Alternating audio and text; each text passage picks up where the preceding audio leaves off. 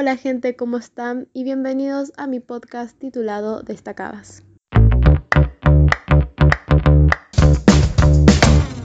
En el episodio de hoy, Cecilia Curvelo nos leerá un fragmento desde la perspectiva de Matías, que es el personaje de su nuevo libro titulado Matías y Emma en una jaula de oro.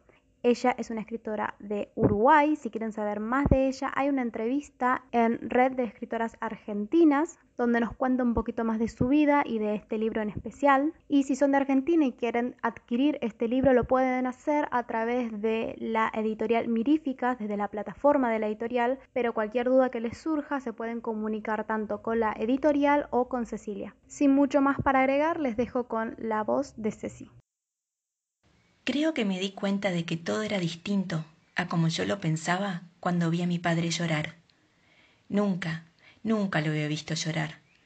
A mis ojos, mi viejo siempre fue un semidios, que todo lo podía, que todo lo lograba. Era exitoso, era perfecto, era el tipo de persona que yo quería ser de grande.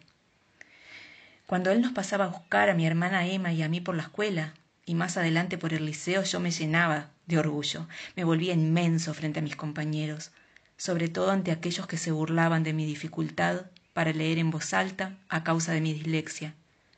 Entonces me transformaba en un gigante que los miraba desde arriba, porque ahí, frente a nosotros, se alzaba mi padre. A través de mis ojos de niño, él era igualito a los superhéroes de los cómics de Marvel, que son mis favoritos de siempre.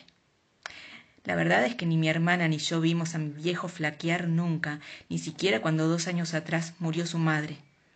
Es cierto que no teníamos una relación cercana con esa abuela a la que llamábamos Kika. La que estuvo y está presente es la abuela Coca, la madre de mi vieja.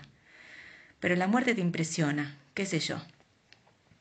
A mí me pegó fiero que aquella señora que veíamos cada tanto, de piel arrugada y huesos doloridos, ya no existiera Papá la visitaba cada semana para llevarle compras del supermercado y tratar de limpiar un poco el apartamento. Kika lo tenía tan abandonado como a ella misma. El lugar despedía un olor desagradable, como ese de cuando dejas la ropa mojada dentro de un bolso y recién te acordás de sacarla una semana después. Aunque él insistía en contratar a una persona que lo ayudase con la limpieza, ella se negaba, odiaba ver gente. A duras penas le abrías la puerta a papá, Incluso recuerdo una vez que el viejo tuvo que entrar a la fuerza en lo de Kika junto a una empresa de fumigación porque los vecinos del edificio hicieron una denuncia. Había una plaga de cucarachas y venía del apartamento de mi abuela. Ella se la pasó gritando que los iba a denunciar a todos por violación de morada o algo así. Igual me dio lástima que se muriese sola en su casa mugrienta. Cuando hubo que vaciarla, Emma fue con papá, pero yo preferí no ir Imaginar ese apartamento sin muebles, deshabitado, me provocaba una sensación fea en el estómago. Y eso es raro porque no siento ni sentí cariño por mi abuela. Al contrario, admito que me daba un poco de rechazo. Pero prefería seguir imaginando que estaba allí, en ese lugar deprimente, a pensar que estaba muerta porque ¿dónde está ahora? ¿Qué hay o no hay después que te morís? Mi vieja me machaca con que la muerte es parte de la vida, que la tengo que asumir. Pero a mí la muerte me impresiona. Por eso, cuando al morirse Kika me dio ese tirón en el estómago, no dije nada, porque Emma, en fija, me acusaría de ser demasiado sensible.